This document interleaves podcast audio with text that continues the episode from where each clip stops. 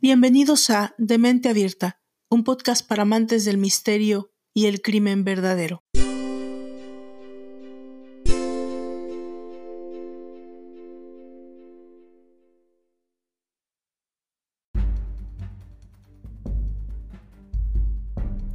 No debe existir una experiencia más dolorosa que el vacío de perder a un ser querido. Pero si esta pérdida es consecuencia de una violenta interrupción de la vida de esa persona cercana, ya sea de su desaparición, tortura o asesinato, el desasosiego tiene que acompañar irremediablemente a los familiares de las víctimas, además de la impotencia y la injusticia, de la imposibilidad de explicar racionalmente lo que ha pasado. Nos encontramos ante situaciones injustificables que transforman nuestra realidad nuestra percepción de la seguridad, modifican nuestros comportamientos y nos llevan a dudar de la esencia misma del ser humano.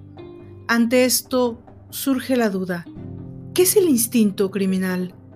¿Por qué algunas personas con un pasado normal desarrollan tendencias asesinas? ¿Por qué otros, en esas mismas circunstancias, son adultos completamente normales? ¿Qué influencias puede hacer cambiar el comportamiento de un individuo hasta llevarlo a cometer las mayores atrocidades? ¿Cómo es posible que un ser humano sea capaz de semejantes infamias? Estas son preguntas que lamentablemente nos hacemos cada vez que oímos que se ha producido un nuevo acto de violencia. Luchar por un mundo mejor es responsabilidad de todos y cada uno de nosotros. Vivir en un entorno seguro es algo que damos por sentado y entendemos por habitual en nuestra sociedad. Lamentablemente para otros, esa seguridad no existe. Hay personas que se ven súbitamente despojadas de esa libertad, de su capacidad de decidir, de su propia vida, que se encuentran en algún momento con que sus vidas están al borde de un precipicio porque alguien ha tomado el control sobre ellas y decide su futuro si es que existe.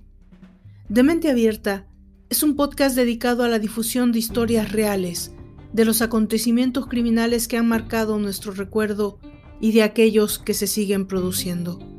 En este canal, la audiencia puede conocer el comportamiento criminal desde todos los ángulos, la perspectiva jurídica o forense, las investigaciones y persecuciones, casos sorprendentes que no dejan indiferente a nadie, la actitud policial, casos de asesinatos de famosos y otros entramados delictivos, pero sobre todo, sin pretender ser expertos o científicos, buscamos analizar un poquito más a fondo qué pasa en la mente de un asesino o asesina.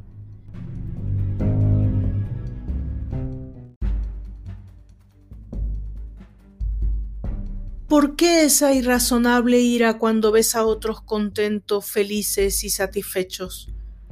¿Por qué ese creciente desprecio por la gente y esas ganas de herirla? decía Truman Capote en su libro A Sangre Fría. La naturaleza atávica del crimen aparece reflejada en uno de los textos más antiguos de la cultura occidental, el Antiguo Testamento. En el Génesis, se narra el que sería el primer asesinato conocido en la historia de la humanidad, la muerte de Abel a manos de su hermano Caín. La Biblia explica cómo la semilla del mal quedó sembrada en el corazón del hombre con el pecado original. Desde entonces, el crimen ha sido objeto de atención y escrutinio en todas las sociedades. El estudio del crimen se ha sistematizado bajo la denominación de criminología, término acuñado por un antropólogo francés, Paul Topinard, a finales de 1883. En la actualidad, por criminología se entiende aquella ciencia dedicada al estudio, al análisis y al tratamiento del fenómeno criminal desde una perspectiva objetiva. En palabras del escritor y criminólogo Francisco Pérez Caballero, es un arma de futuro lo que ayudará a descubrir los asesinos que están por venir es conocer el pasado, cómo se han comportado las mentes de los criminales más sangrientos. El crimen deja su impronta en la cultura popular y dentro de las diferentes conductas delictivas. El asesinato es el que tiene un mayor impacto en la sociedad por las consecuencias irreparables que provoca. De hecho, en la actualidad, la figura del asesino en serie es equiparable a los mitos de tiempos pasados como Drácula o el hombre lobo.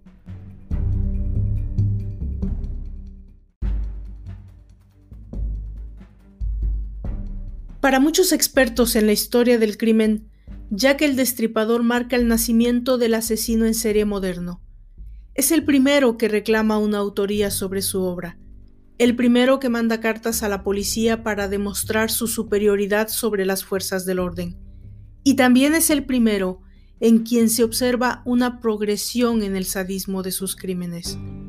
Pero entre todos los tipos de asesino en serie, existe uno que es especial y se trata del asesino necrófilo y caníbal.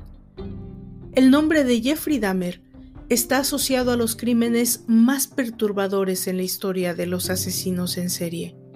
Asesinato, mutilación, necrofilia y canibalismo. Esas fueron las actividades homicidas del que fue llamado el carnicero de Milwaukee. Y de todo ello, encontraron pruebas los agentes de policía que registraron su domicilio, el 213 de los apartamentos Oxford, el principal escenario de las orgías de sangre, sexo y muerte del solitario Dahmer.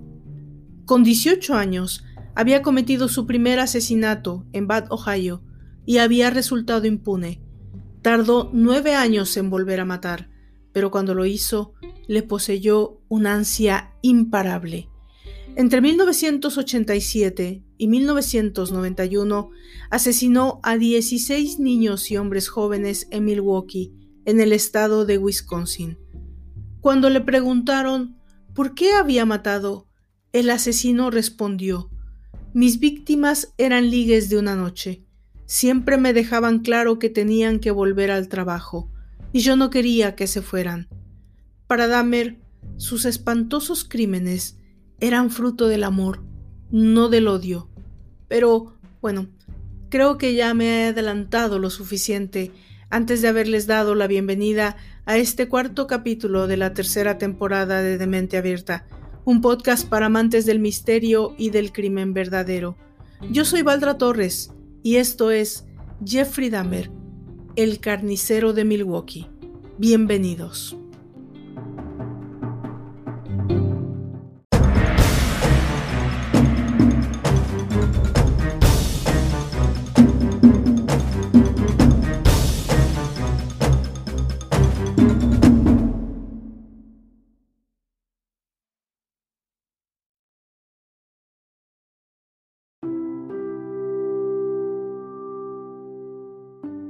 Jeffrey Lionel Dahmer. Nació el 21 de mayo de 1960 en Milwaukee. Fue el primer y deseado hijo del matrimonio de clase media formado por Lionel Dahmer, un brillante químico, y Joyce Flint. A diferencia de lo que ocurre cuando se analiza la infancia y adolescencia de otros asesinos en serie, en el caso de Jeffrey Dahmer, se puede recurrir a un testimonio de primera mano. Su padre, Lionel Dahmer, contó en A Father's Story su relación con Jeffrey, intentando explicar y explicarse qué sucedió para que el joven acabara convirtiéndose en un asesino. En sus palabras, es un retrato de terror de un padre, de la terrible sensación de que tu hijo está fuera de tu alcance, de que tu pequeño gira en el vacío, perdido, perdido. Parte de las ganancias de este programa obtenidas con la publicación fueron donadas a las familias de las víctimas. Jeffrey no pareció presentar ningún problema durante la primera etapa de su desarrollo. A los dos años, era un niño alegre y extrovertido, que se comportaba con normalidad. Le gustaban los peluches, jugar con bloques de madera y adoraba a su mascota, su perro Frisky. Por entonces, Lionel Dahmer estaba preparando su doctorado en la Universidad Estatal de Iowa.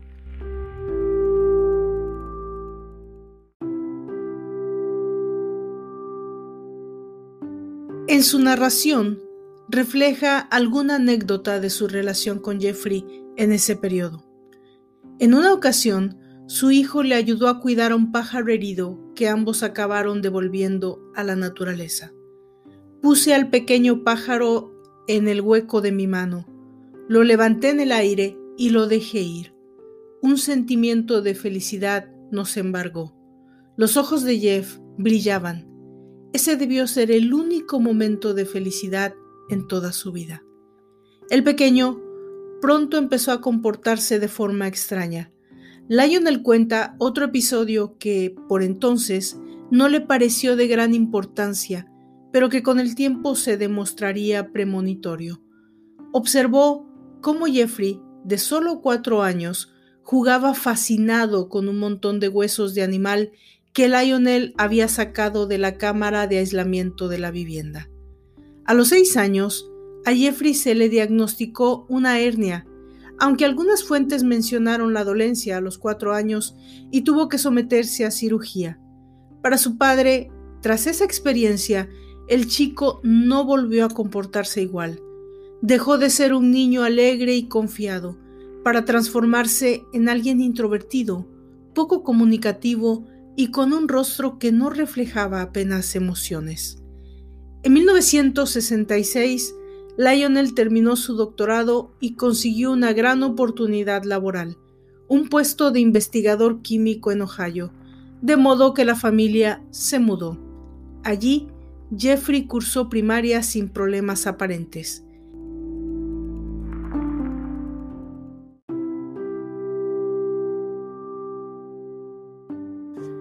En diciembre de ese año, 1966, nació el hermano de Jeffrey, David. Enseguida, el primogénito empezó a acusar la falta de atención. Además, la relación entre Lionel y Joyce se había deteriorado y ambos pasaban los días embarcados en agrias disputas, durmiendo en habitaciones separadas e inmersos en un torbellino emocional de reproches y culpa. Los Dahmer desatendieron las necesidades emocionales que demandaba Jeffrey. Para ellos, lo que por entonces le sucedía al mayor de sus hijos se debía solamente a su incapacidad para aceptar los cambios. Lionel había sido muy tímido e inseguro de niño, y estaba convencido que su hijo era como él. Por eso también confiaba en que lo acabase superando con el tiempo. Para evitar los constantes conflictos en casa, Lionel se refugió en el trabajo. Por su parte, Joyce no salía de la cama, aquejada por diferentes dolencias físicas y psicológicas. Las peleas entre sus padres aumentaron la sensación de aislamiento que Jeffrey había empezado a sentir. En 1968, los Dahmer se mudaron a una nueva casa en Ohio. Su vivienda estaba en el 4480 West Bad Road, rodeada de una exuberante naturaleza. Fue la casa familiar durante los 10 años siguientes, hasta el tumultuoso divorcio de Lionel y Joyce, y también sería el escenario del primer asesinato de Jeffrey. Lionel describe en su libro al Jeffrey adolescente como un chico que parecía estar en constante tensión y muy tímido, que huía del contacto con otras personas, se refugiaba en la soledad de su habitación o consumía las horas delante del televisor. Además, parecía incapaz de interesarse por nada y se limitaba a estar por casa con aspecto deprimido. Sin embargo, aunque su padre tardó en descubrirlo, el chico sí que tenía una afición oculta que le fascinaba de forma obsesiva. Recogía animales muertos, a los que abría en canal para ver sus vísceras y luego desmembraba. Parece ser que a los siete u ocho años tras haber recibido como regalo un juego de química con el que experimentaba en el sótano, Jeffrey encontró en el bosque una ardilla en descomposición y, a diferencia de otros niños que se hubiesen alejado de una visión tan desagradable, él la recogió, se la llevó al sótano y la diseccionó. Pronto empezó a buscar animales que hubiesen sido atropellados para ver cómo eran por dentro. Llegó a reunir una gran colección de huesos y aprendió a despellejar y conservar los restos, una capacidad que les resultaría muy útil en el futuro. Durante el juicio por sus asesinatos, se especuló mucho sobre si Dahmer había maltratado y torturado animales, como suele ser usual en la juventud de muchos asesinos sádicos. La conclusión fue que era poco probable que eso hubiese sucedido, ya que había tenido una relación afectuosa con todas sus mascotas. Solo le interesaba experimentar con cuerpos en descomposición. A los 14 o 15 años, Jeffrey hizo un importante descubrimiento respecto a su sexualidad. Se besó con otro chico del vecindario y por primera vez fue consciente de la atracción que sentía por su mismo género. Aquello se transformó en un nuevo secreto, algo que ocultar y reprimir, como su fascinación por despellejar restos animales. Jeffrey empezó a tener extraños pensamientos y sensaciones que no se atrevía a compartir con nadie, lo que contribuyó a cortar su conexión con el mundo exterior, como ocurre con otros muchos asesinos en serie. En las fantasías perversas que recreaba de forma obsesiva se encuentra la motivación que le conduciría hacia el asesinato. El propio Dahmer intentó explicar su sensación durante la infancia. Las sutilezas de la vida social estaban fuera de mi alcance, cuando le gustaba algún niño, no sabía por qué sucedía. No podía imaginar ningún plan para ganarme su afecto. Simplemente no sabía cómo funcionaban las cosas entre la gente. Y aunque lo intenté, no pude hacer que el resto de la gente pareciese menos extraña e incomprensible. Y si a Dahmer las relaciones personales durante la infancia le habían resultado difíciles, en el instituto, en el colegio, se convirtieron en un verdadero problema. Lo cierto es que Dahmer no pudo encajar en el ambiente escolar. Había comenzado a consumir alcohol a los 13 años y muchas veces acudía a clase borracho. Se cree que se refugiaba en la bebida para escapar del dolor que le producía reprimir su orientación sexual y sus fantasías siniestras. Su extraña actitud y el abuso del alcohol le pasaron factura. Fue pronto señalado como un bicho raro y se convirtió en una presa fácil para los abusos de cursos superiores.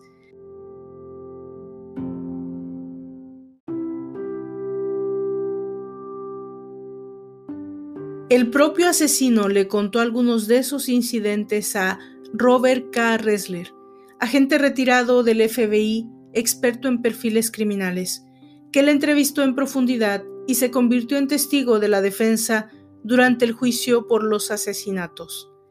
En una ocasión, cuando volvía a casa por la noche, tres chicos del último año del instituto le estaban esperando a mitad del camino. Uno de ellos sacó una porra y comenzó a golpearle. Aún así, podía parecer que a Jeffrey no le fue tan mal en el colegio. Sus calificaciones estaban dentro de la media y participó en algunas actividades extraescolares siendo el tenis la actividad a la que se dedicó con mayor constancia. Sin embargo, el joven vivía una dualidad imposible.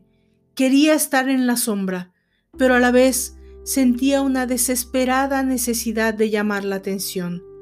John Bagder, uno de sus compañeros de escuela, recuerda cómo en ocasiones un grupo de chicos juntaba dinero para pagar a Dahmer y que éste hiciese un número en el centro comercial. Jeffrey simulaba un ataque epiléptico y se ponía a hacer locuras mientras los demás se reían de su comportamiento.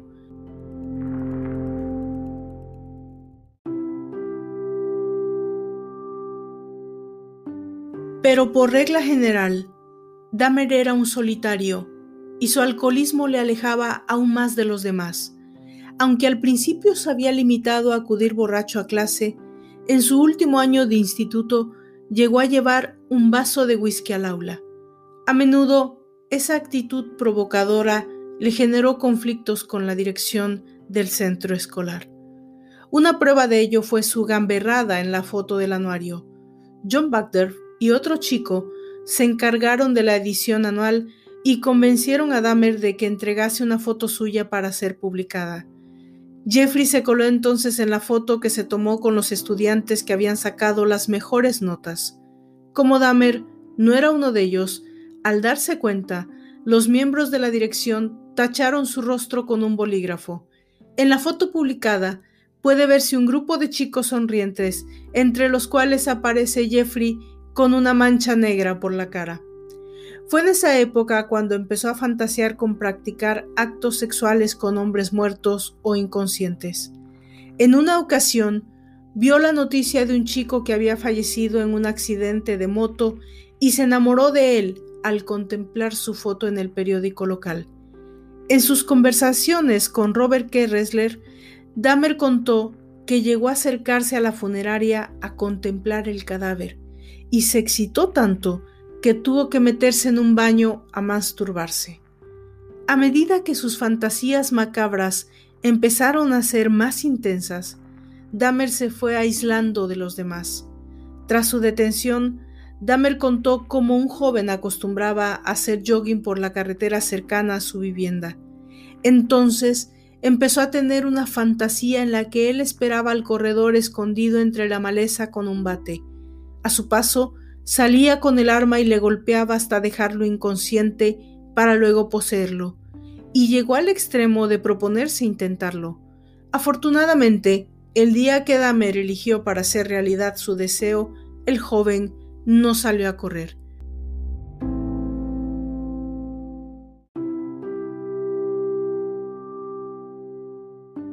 Sin embargo, Jeffrey no tardó en mancharse las manos de sangre.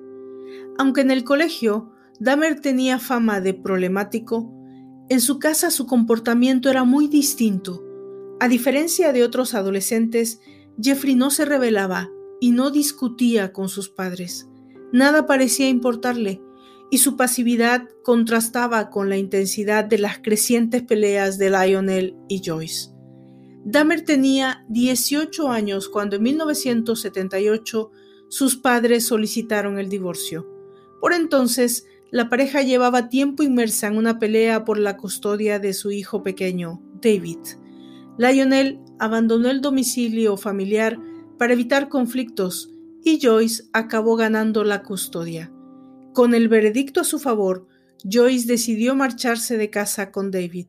Al ser menor, su madre tenía una responsabilidad legal sobre él y se fue dejando a Jeffrey atrás. Debido a la mala comunicación entre sus padres, durante unas semanas del verano de 1978, Jeffrey se encontró solo en casa, sin dinero ni alimentos. Dahmer contó tras su detención que se sintió abandonado por todos y que recurrió más que nunca a sus fantasías. En una de ellas, había imaginado que recogía a un atractivo autoestopista con el que acababa teniendo una intensa y variada relación sexual. Y eso fue precisamente lo que sucedió aquel verano, aunque con un final imprevisto.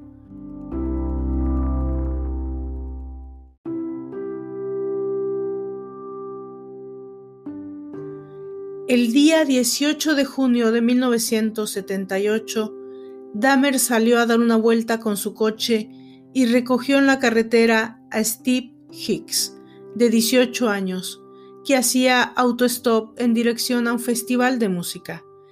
Jeffrey le ofreció invitarle a su casa a tomar unas cervezas y el chico aceptó. Tras un rato en la vivienda, Stephen quiso marcharse y Dahmer trató de impedirlo. Forcejearon y Jeffrey acabó golpeando al otro chico con una pesa, causándole la muerte. Dahmer siempre mantuvo que lo único que pretendía era que no se marchase, ya que no deseaba estar deprimido en su casa vacía. Según su versión, le mató por un impulso que no supo o no pudo controlar. Al comprobar que el chico estaba muerto, Dahmer utilizó los conocimientos adquiridos desmembrando animales para descuartizar el cadáver y lo metió en las bolsas de basura negras. Seguidamente, Subió los restos a su coche para deshacerse de ellos en algún lugar alejado. Pero por el camino, tras invadir la línea continua, un agente de tráfico le obligó a parar. El policía le realizó una prueba de alcoholimia que dio resultado negativo y le puso una multa por la infracción. Antes de dejarle marchar, le preguntó por las bolsas negras y Dahmer le respondió muy tranquilo que se trataba de basura que no había tenido tiempo de tirar. Al final, los restos de Hicks acabaron enterrados en los alrededores de la casa familiar. Años después, Dahmer los recuperaría y machacaría los huesos, esparciendo el polvillo resultante por el bosque. Durante las semanas siguientes, Jeffrey no dejó de buscar en la prensa local noticias sobre la desaparición del chico.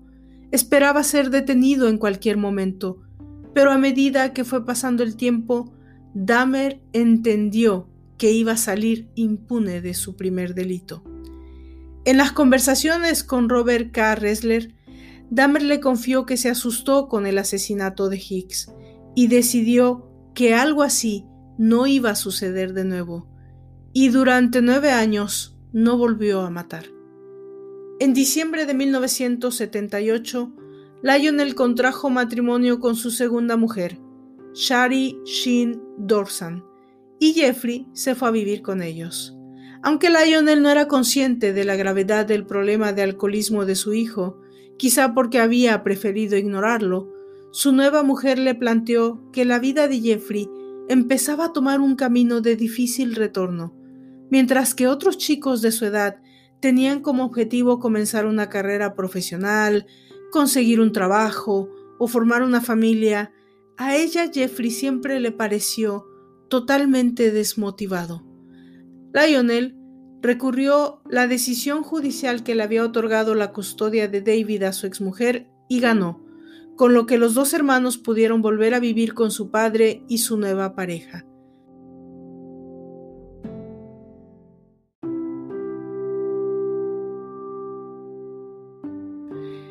Tras el asesinato de Hicks, Jeffrey se volvió cada vez más introvertido. Lionel, ayudado por Shari, convenció al mayor de sus hijos para que se matriculase en la Universidad Estatal de Ohio, pero su alcoholismo le impidió completar el semestre. Fue expulsado por falta de asistencia motivada por el consumo de alcohol. El fracaso en la Universidad de Jeffrey marcó un punto de inflexión para su padre aceptó por primera vez el problema de su hijo con el alcohol y le planteó dos opciones para seguir viviendo bajo su techo. Debía encontrar y mantener un trabajo o alistarse en el ejército. Viendo que Jeffrey no hacía ningún intento de buscar trabajo y continuaba emborrachándose, Lionel le obligó a alistarse. Estaba convencido de que la vida militar con su disciplina sería buena para su hijo. El 29 de diciembre de 1978, Jeffrey Dahmer se enlistó y en enero del año siguiente se integró en el ejército. Aunque en principio trató de convertirse en policía militar, no lo consiguió y fue transferido a los servicios médicos, lo que le resultó muy útil para completar sus conocimientos de anatomía. Acabó siendo destinado en 1979 a Baumholder, en Alemania del Este. En contra de lo esperado, el ejército no consiguió acabar con la adicción de Dahmer y tras negarse a participar en un programa de rehabilitación, fue expulsado con deshonor en marzo de 1981. Tras la detención de Dahmer, se pensó que podía ser el responsable de unos asesinatos con mutilaciones cometidos en Alemania en la época en que estuvo destinado en aquel país, pero las exhaustivas investigaciones de la policía alemana concluyeron que Dahmer no era el culpable. Por su parte, él siempre negó su participación en tales muertes. El ejército le ofreció un billete de avión a cualquier parte de Estados Unidos, y Jeffrey eligió Florida, aunque nunca había estado allí y no tenía ningún conocido a quien recurrir. Estaba cansado del frío, según él, pero no tardó mucho en el destino elegido. Sin dinero ni lugar donde vivir, decidió regresar con los suyos. Incapaz de enfrentarse a su padre, se fue a vivir a la casa de su abuela, en West Alice, en los alrededores de la ciudad de Milwaukee. Coincidiendo con la estancia de Dahmer en Florida, apareció el cadáver decapitado de Adam Walsh, un niño de seis años que había sido secuestrado. Sin embargo, Dahmer siempre negó su implicación en los hechos, y en el 2007, gracias a las pruebas de ADN, se demostró que el culpable había sido Otis Tull, otro asesino en serie. Acogido por su abuela, Jeffrey decidió buscar en la religión la forma de acabar con sus fantasías perversas. Reprimió sus deseos de contacto sexual y se dedicó a leer la Biblia y acompañar a su abuela a misa. Durante un tiempo, Dahmer se convenció de que la religión le ayudaría a controlar sus impulsos. Pese a ello, en agosto de 1982 fue arrestado por embriaguez y conducta desordenada en la Feria Estatal de Wisconsin, delito por el que fue multado con 50 dólares. En esa ocasión y en los posteriores encontronazos de Jeffrey con la justicia, fue Lionel quien pagó las multas. Algunos años después, en septiembre de 1986, volvió a ser arrestado, esta vez por masturbarse en público delante de dos menores. Fue acusado y condenado a un año de libertad vigilada. Por entonces, Dahmer había conseguido un trabajo poco especializado en una fábrica de chocolates, la Ambrosia Chocolate Co., donde permaneció hasta poco después de su arresto definitivo. Jeffrey intentó explicar alguna vez la razón por la que volvió a matar de nuevo. Según él, el detonante fue una nota que recibió de otro hombre mientras estaba en la biblioteca. El desconocido le invitaba a practicar sexo en el baño del edificio. Aunque Dahmer no acudió a la cita, la propuesta activó sus fantasías algo que, según los psicólogos, sirvió para crear el marco en el que Jeffrey podría buscar contactos sexuales con hombres. A partir de entonces, Dahmer se dedicó a visitar las saunas gays de Milwaukee. Como era incapaz de relacionarse de forma normal con sus parejas ocasionales y lo que en el fondo deseaba era tener una experiencia similar a la necrofilia, comenzó a drogar a sus compañeros sexuales. El control físico sobre sus amantes inconscientes le permitía cumplir sus fantasías de dominación. Sin embargo, pronto se extendió el rumor de sus prácticas por tales locales y se le acabó impidiendo la entrada. Dahmer encontró entonces otro escenario que le proporcionó la intimidad suficiente para realizar sus fantasías, el Hotel Ambassador de Milwaukee.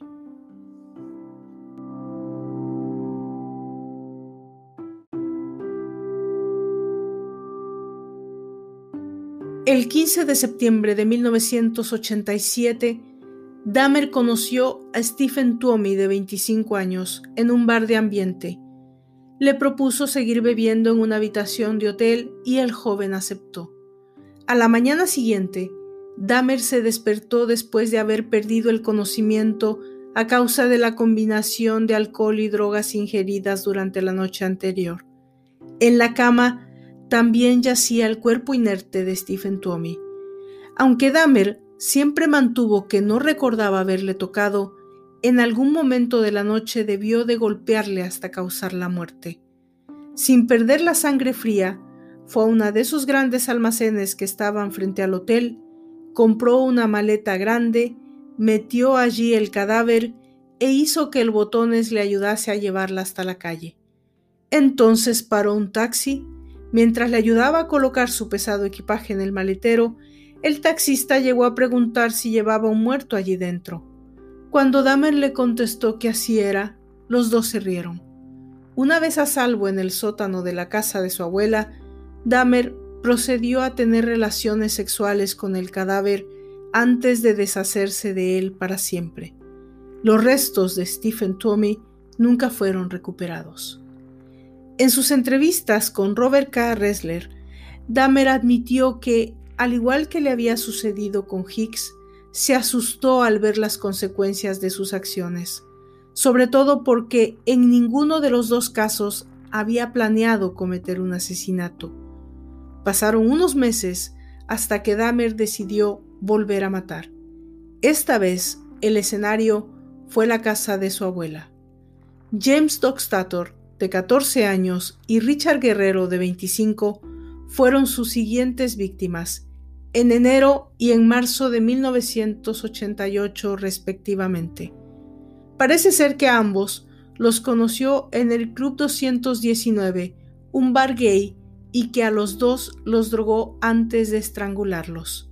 Entonces, la abuela de Dahmer, harta de los ruidos que hacía su nieto y sus amigos y de los espantosos olores que provenían del sótano, obligó a Jeffrey a buscar un nuevo alojamiento.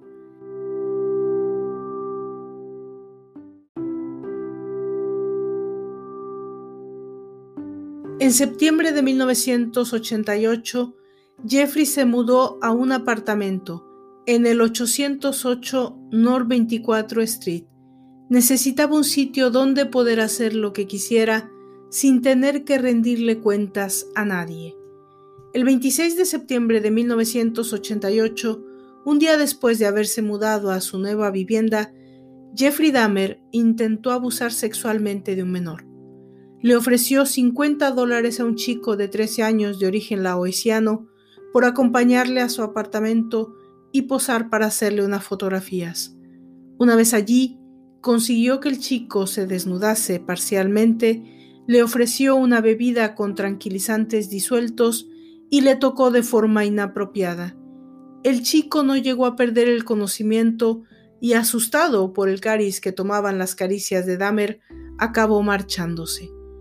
Algunas fuentes sitúan el incidente en una habitación del embajador y otras afirman que sucedió en el nuevo apartamento de Dahmer. En cualquier caso, lo que resultó probado es que, con posterioridad, la víctima de apellido Somse era el hermano mayor de otro chico que años después se convertiría en una de las víctimas mortales de Dahmer. Cuando el chico regresó a su casa, todavía bajo el efecto de los narcóticos, les contó a sus padres lo sucedido y ellos lo llevaron al hospital, donde se comprobó que había sido drogado. Seguidamente presentaron una denuncia en la comisaría. El 27 de septiembre, la policía detuvo a Dahmer en la fábrica en la que trabajaba, acusado de abuso de menores y asalto en segundo grado. Tras declararse no culpable, Jeffrey recuperó la libertad después de que su padre pagara una fianza de 2.500 dólares. El juicio quedó fijado para mayo de 1989.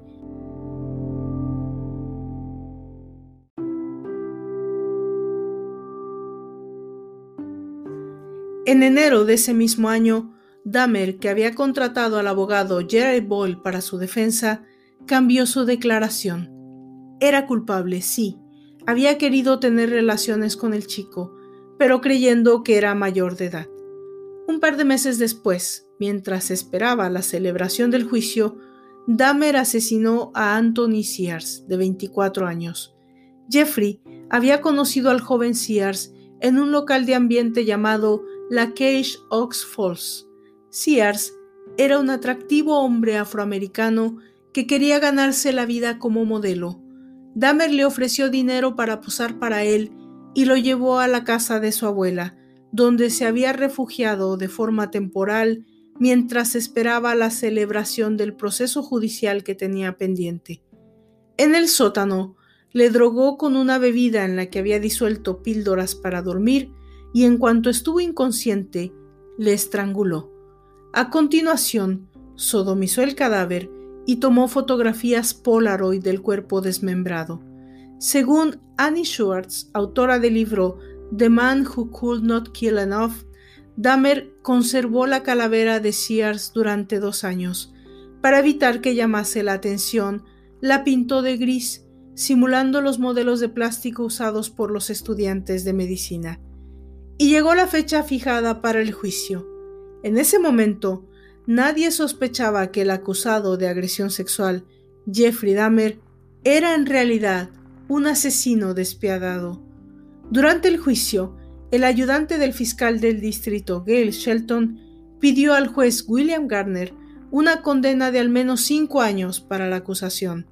La declaración voluntaria de culpabilidad de Dahmer no resultaba sincera, su percepción era que, bajo una apariencia falsa de cooperación y voluntad de enmienda, se escondían profundos problemas psicológicos de los que Dahmer no quería o no podía ser tratado.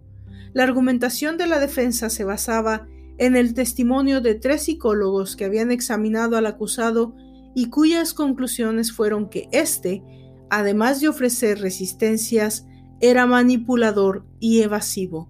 Por eso recomendaron que fuera hospitalizado y tratado psiquiátricamente. El abogado de la defensa utilizó las conclusiones de la evaluación psicológica para argumentar que su cliente no necesitaba ir a prisión. Debía ser internado en un hospital donde se pudiese tratar su enfermedad mental. Además, señaló que no se trataba de una agresión sexual múltiple, ya que no había cometido actos similares en el pasado. Gerald Ball estaba convencido de que se había conseguido detener a Dahmer antes de que hiciese un daño irreparable a otra persona. El propio Dahmer dio su versión al juez sobre lo sucedido, culpando a la bebida de sus actos. Con la distancia que da el paso del tiempo, asombra la capacidad del asesino para esconder o disfrazar su verdadera naturaleza. Durante la vista, habló del terrible error que había cometido y explicó que serviría para encauzar su vida en la dirección correcta que el abuso del alcohol lo había puesto en peligro. Pidió al juez que no le privase de su trabajo en la fábrica de chocolate, del que se sentía orgulloso, prometiendo que no volvería a infringir la ley. Jeffrey Dahmer resultó tan convincente que, pese a que el 23 de mayo del 89 fue declarado culpable, la pena que se le impuso fue de cinco años de libertad condicional y un año de cárcel, pero en régimen abierto, lo que le permitía continuar con su trabajo durante el día y pernoctar en prisión. Dahmer cumplió solo 10 meses de su sentencia. El juez recibió una solicitud de indulgencia del condenado y decidió concederle la libertad. Y lo hizo pese a haber leído una carta de Lionel Dahmer, el padre de Jeffrey, en la que éste le rogaba que no se le concediese la libertad a su hijo sin antes obligarle a recibir tratamiento psiquiátrico. En su libro, Lionel relata que había dejado de creer que sus esfuerzos pudiesen salvar a su hijo. Había percibido que a Jeff le faltaba algo, lo que llamamos conciencia, que había muerto o nunca había llegado a existir. Tras su excarcelación, Dahmer volvió a casa de su abuela, pero no tardó en encontrar un nuevo lugar al que mudarse.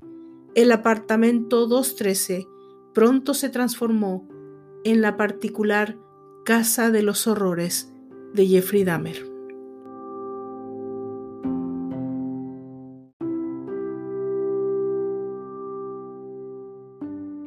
El 213 era uno de los 36 apartamentos del edificio Oxford en el 924 de North 25 Street, en un barrio de población mayoritariamente afroamericana.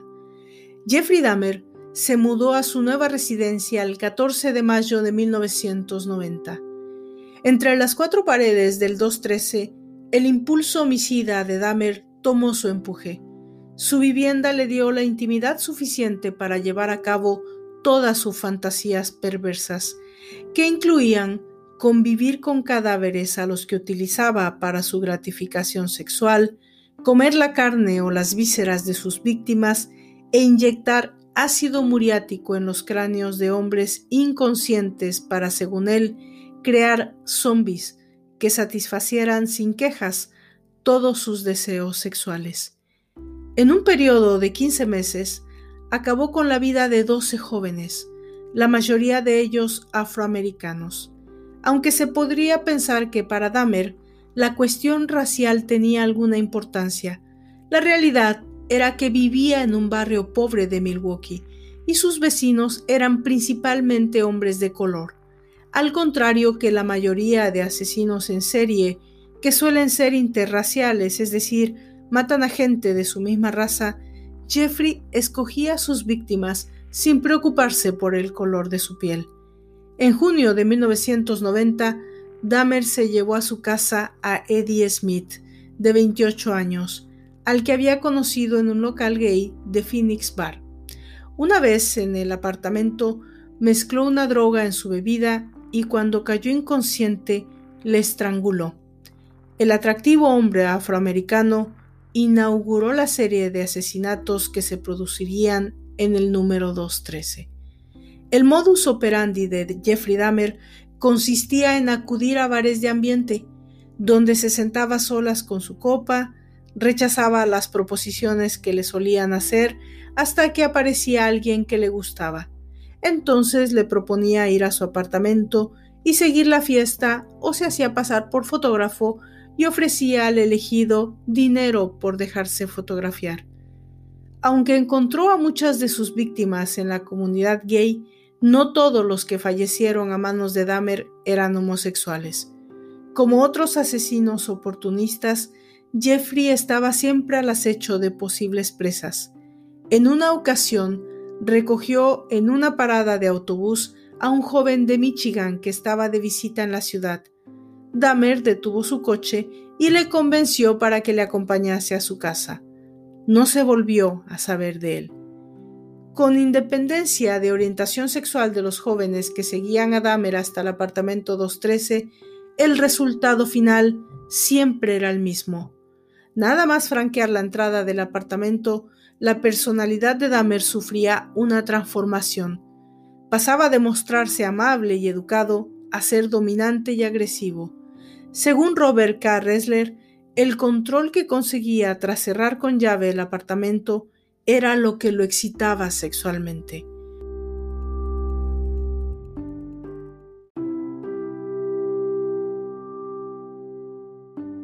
De inmediato, inducía a sus víctimas a consumir una bebida alcohólica con una droga que les hacía perder el conocimiento, momento que aprovechaba para practicarles sexo oral, estrangulándolos tan pronto como parecía que iban a salir de su sueño profundo.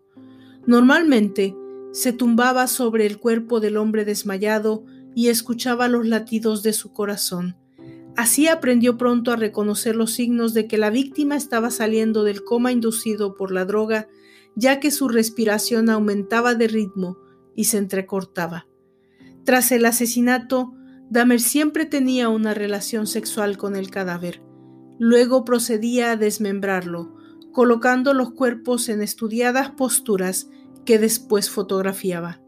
Además, solía conservar en la nevera sus partes favoritas, como la cabeza, el corazón o el pene. Durante un tiempo conservaba los cadáveres en la bañera, recubiertos de hielo para poder disfrutarlos cuando regresaba de trabajar. Dahmer quería compañeros silenciosos, que no le negasen sus deseos y sobre todo que no le rechazaran. Pronto, la gratificación que le proporcionaban los cadáveres no fue suficiente y necesitó abrir los cuerpos en canal y masturbarse con sus vísceras. El siguiente paso fue comer la carne de sus víctimas que conservaba en el congelador. Deshacerse de los cadáveres resultaba más complicado. Dahmer experimentó con diferentes tipos de ácido para reducir los cuerpos, pero el proceso de descomposición emanaba un espantoso hedor y los vecinos se quejaban del terrible olor con frecuencia.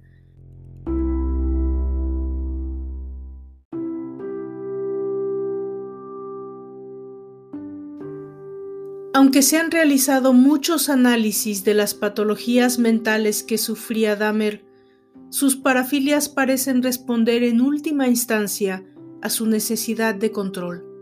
Todo, las fotografías de los cuerpos, la conservación de sus restos como trofeo y el consumo de su carne era para Dahmer una forma de dominación, de tener un control absoluto sobre sus víctimas. Ressler opina que el hecho de intentar convertir a sus víctimas en zombies sexuales era el sumum de ese control y la solución que buscaba Jeffrey para dejar de matar. Para él, Dahmer era un asesino mixto, es decir, presenta características de los asesinos organizados, ya que perpetraba sus crímenes de manera metódica y se esforzaba por ocultar los cadáveres, y de los desorganizados, que suelen sufrir algún tipo de enfermedad mental que los lleva a actividades como la necrofilia y el canibalismo.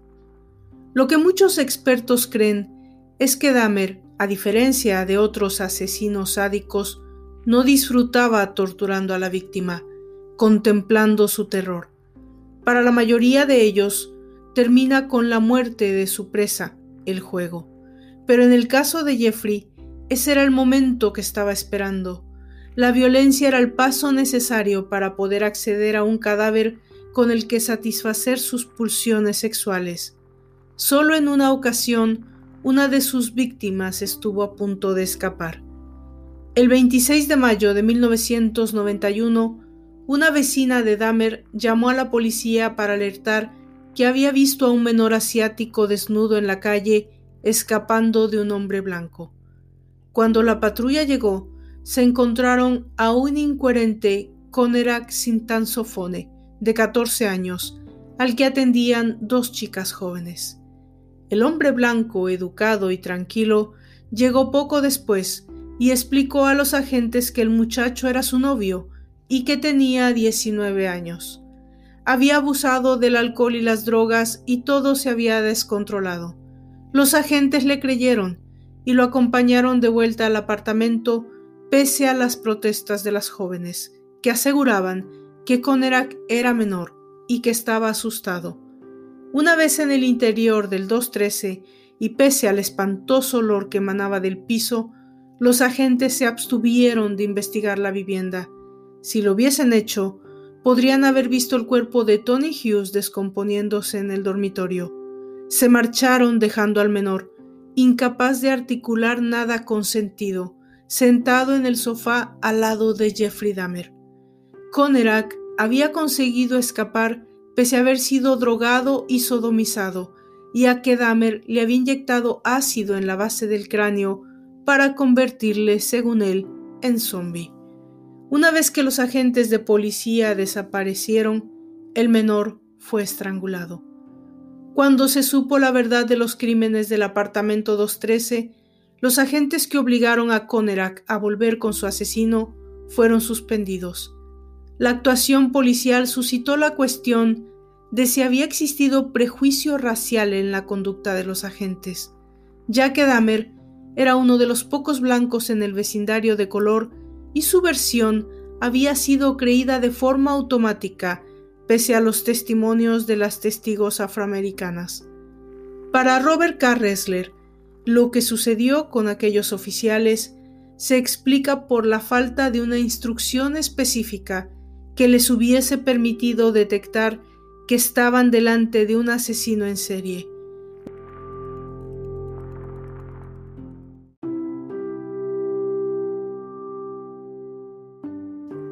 La máscara de Jeffrey Dahmer consiguió engañarlos, pero por entonces el análisis conductual aplicado al crimen no se había extendido a todos los cuerpos policiales. Además, entre 1989 y 1991, el periodo en el que se produjeron la mayoría de los asesinatos, tampoco se sabía que un asesino en serie estuviese operando en la ciudad, y como la mayor parte de las víctimas de Dahmer provenían de los márgenes de la sociedad, sin raíces familiares, conductas criminales o vidas itinerantes, sus desapariciones no fueron detectadas con facilidad. Matt Tuner, 20 años, Jeremiah Weimer, 23 años, Oliver Lacey, 23 años, y Joseph Bradehoff, 25 años, son las últimas víctimas de Dahmer. El asesino había acelerado el ritmo y a finales de julio de 1991 estaba acabando con un hombre a la semana. Y entonces, a finales del mes de julio, Dahmer se equivocó en la elección de su siguiente víctima. A Tracy Edwards, de 31 años y heterosexual, se le buscaba en Mississippi por la agresión sexual a un menor.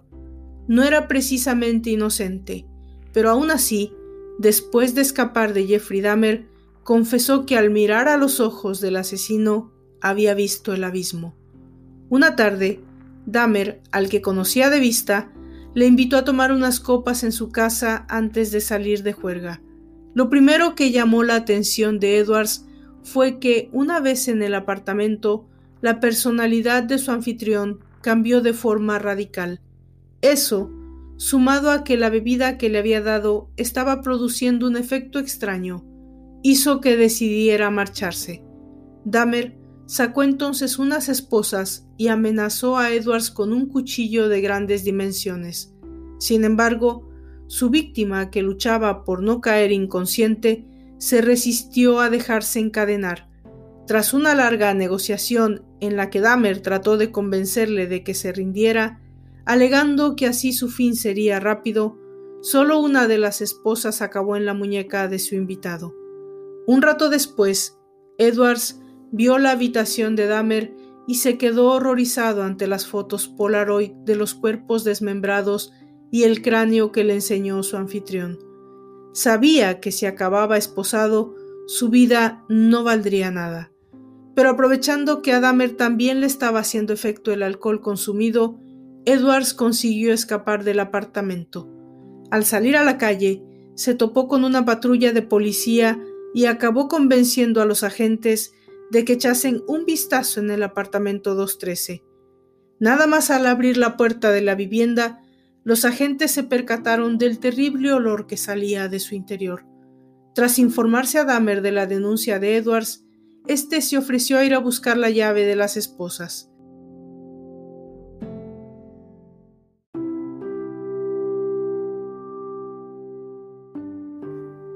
Existen varias versiones de lo sucedido a partir de este punto.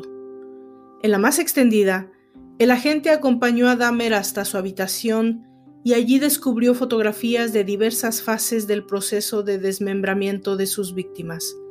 Mientras tanto, su compañero inspeccionó la nevera y la encontró vacía, salvo por una caja, en cuyo interior halló una cabeza humana. Por fin, el 22 de julio de 1991, Jeffrey Dahmer fue detenido. A diferencia de lo que sucede en la mayoría de los estados norteamericanos, en Wisconsin existe la posibilidad de declararse culpable, pero por enajenación mental, y eso fue lo que declaró Jeffrey Dahmer en el juicio que comenzó en enero de 1992. Así, el proceso se transformó en un juicio de la salud mental del acusado. Aunque asesinó a 17 jóvenes, fue juzgado solo por 15 de los crímenes, aquellos de los que se encontraron pruebas. Durante el juicio se extremaron las medidas de seguridad. Las minorías estaban especialmente sensibilizadas porque, a pesar de que la mayoría de las víctimas habían sido afroamericanas, solo había un miembro del jurado afroamericano. Además, el componente dantesco de los crímenes de Dahmer atrajo una masiva atención periodística. Como dice Robert K. Ressler en su libro Asesinos en serie, era como si Dahmer se hubiera adueñado de todo el horror de los asesinatos sexuales y en serie de los 25 años anteriores, condensándolos todos en sí mismo. El abogado de Dahmer volvió a ser Gerard Boyle, quien ya le había defendido en su primer juicio por agresión sexual. Como Jeffrey, en contra de su opinión, había decidido declararse culpable por enajenación mental para tratar de acabar en un hospital psiquiátrico en lugar de una prisión, todos los esfuerzos de la defensa debían ir encaminados a demostrar la locura de su defendido. Por ello, la principal base de Boyle fue utilizar los actos de necrofilia y canibalismo, para así convencer al jurado de que estaban ante un enfermo mental que no podía controlar sus impulsos.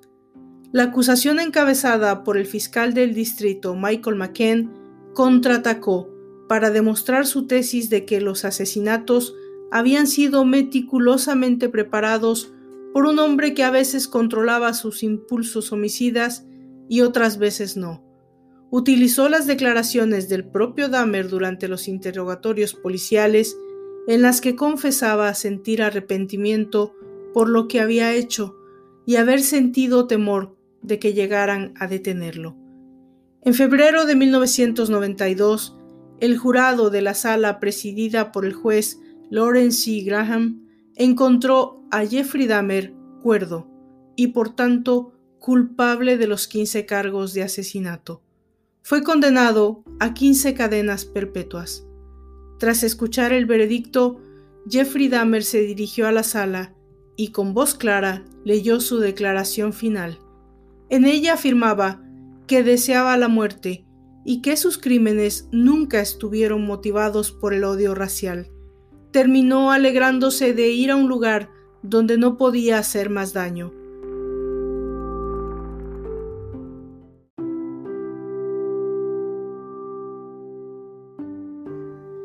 Jeffrey Dahmer fue encerrado en prisión, la Columbia Correctional Institution, en Portage, Wisconsin.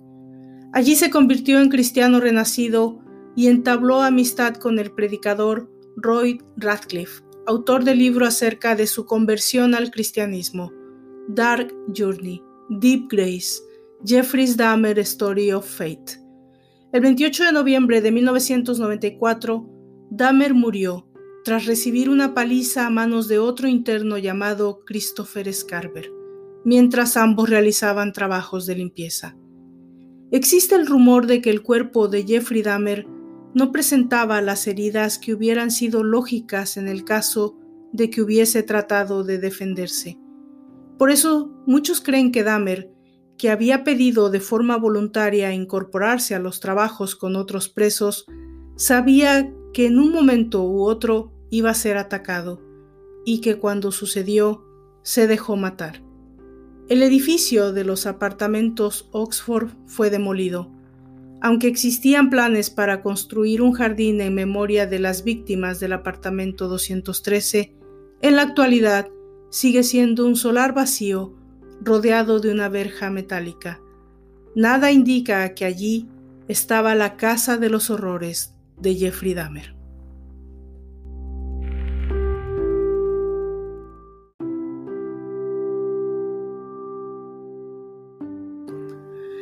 Hasta aquí llegamos con este largo capítulo, con esta historia tan terrible acerca de este asesino serial, no solamente enigmático, pero tan incomprensible. Es una historia cruda, es una historia difícil de contar y por supuesto que nos hemos tomado el tiempo para hacerlo. Yo me despido y los espero en la próxima entrega, en la quinta, el capítulo 5 de la tercera temporada de Demente Abierta, un podcast para amantes del misterio y del crimen verdadero. Yo soy Valdra Torres. Hasta la próxima.